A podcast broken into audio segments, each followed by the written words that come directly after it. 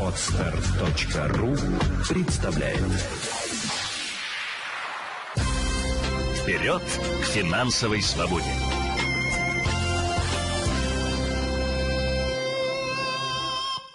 Здравствуйте, друзья! Это Елена Феоктистова и подкаст «Вперед к финансовой свободе». Сегодня поговорим на тему того, брать машину в кредит или нет. Продали старый автомобиль и, естественно, нужно заменить на новый. Дальше начинается обсуждение, выбор, тяжелый процесс, и люди в семье начинают спорить между собой, какую взять машину. И зачастую сталкиваются с тем, что для того, чтобы купить машину, которая будет отвечать всем параметрам, необходимо влезать в кредит. Давайте мы опустим все эмоции и попробуем сделать расчет этой покупки. Прежде всего, нам нужно учитывать о том, что любая машина требует содержания.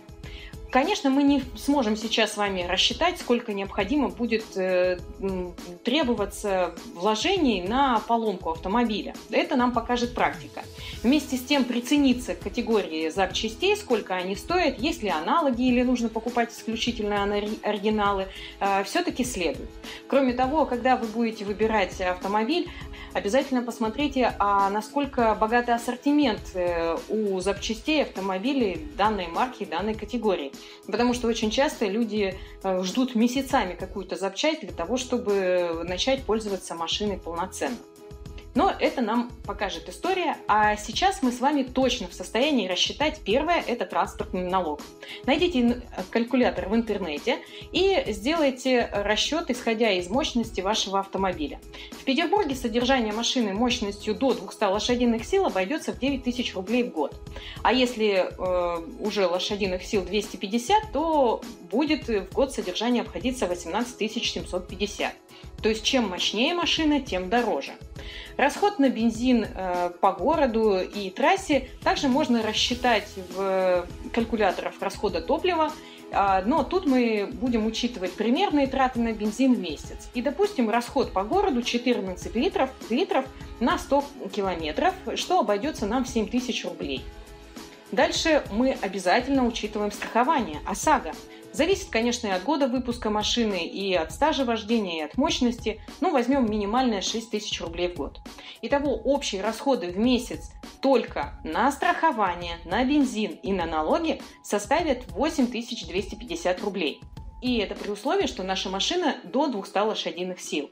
Остальные расходы будут во многом зависеть от состояния автомобиля. Новая машина – это одна история, а возрастая машина – это совершенно э, другой случай. Дальше, когда мы с вами уже посчитали все расходы, связанные с содержанием автомобиля, прикинули стоимость запчастей, э, мы следуем э, по пути выбора кредита.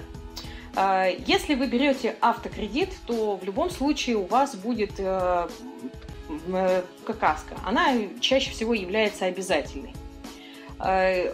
Кроме того, мы же будем платить э, проценты по кредиту, и переплату эту нам тоже следует учитывать. Давайте будем исходить из следующего. Мы возьмем кредит в полмиллиона рублей по 10% годовых на 5 лет. Таким образом, нам ежемесячно нужно будет возвращать по 10 624 рубля за пользование этим кредитом.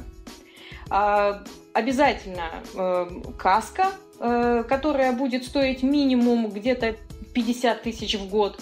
Ну и, конечно, э, скорее всего, личную страховку при выдаче кредитов нам тоже будут навязывать. Допустим, нам удалось от личной страховки отказаться, но каско-то мы все равно возьмем. Ну, если произойдет ДТП, и машина у нас кредитная, надо ее ремонтировать, еще и пешком при этом ходить. Нет, так не пойдет. Каска должна все-таки быть, она будет защищать ваши интересы.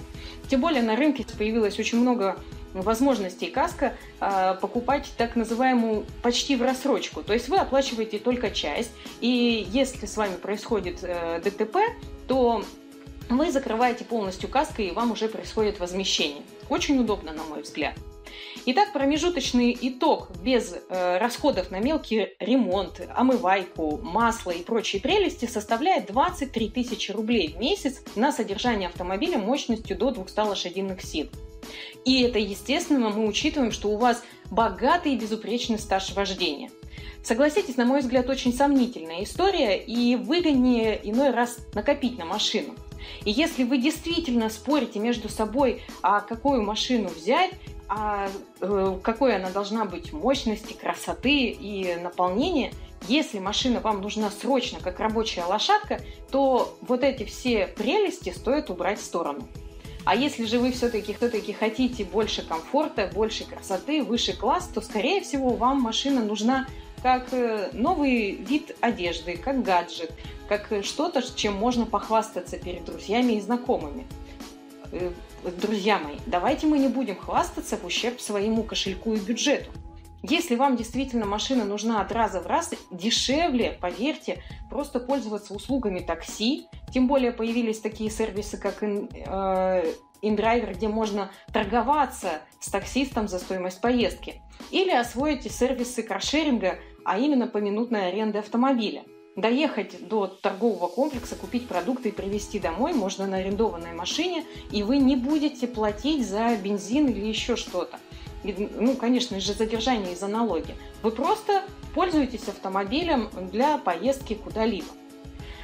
А, и это в практике, окупартике окупается гораздо быстрее и гораздо чаще, чем обслуживание и содержание одного авто. Если вам э, все-таки хочется купить машину определенного класса, определенного уровня, то тогда, пожалуйста, оцените другие цели, которые у вас есть. А если это не будет происходить в ущерб достижения там, отпуска или же в ущерб достижения повышения качества жилья в плане жизни, в плане э, ремонта в квартире или еще что-нибудь, тогда, конечно, пожалуйста, закрывайте. Но относитесь к этому осознанно.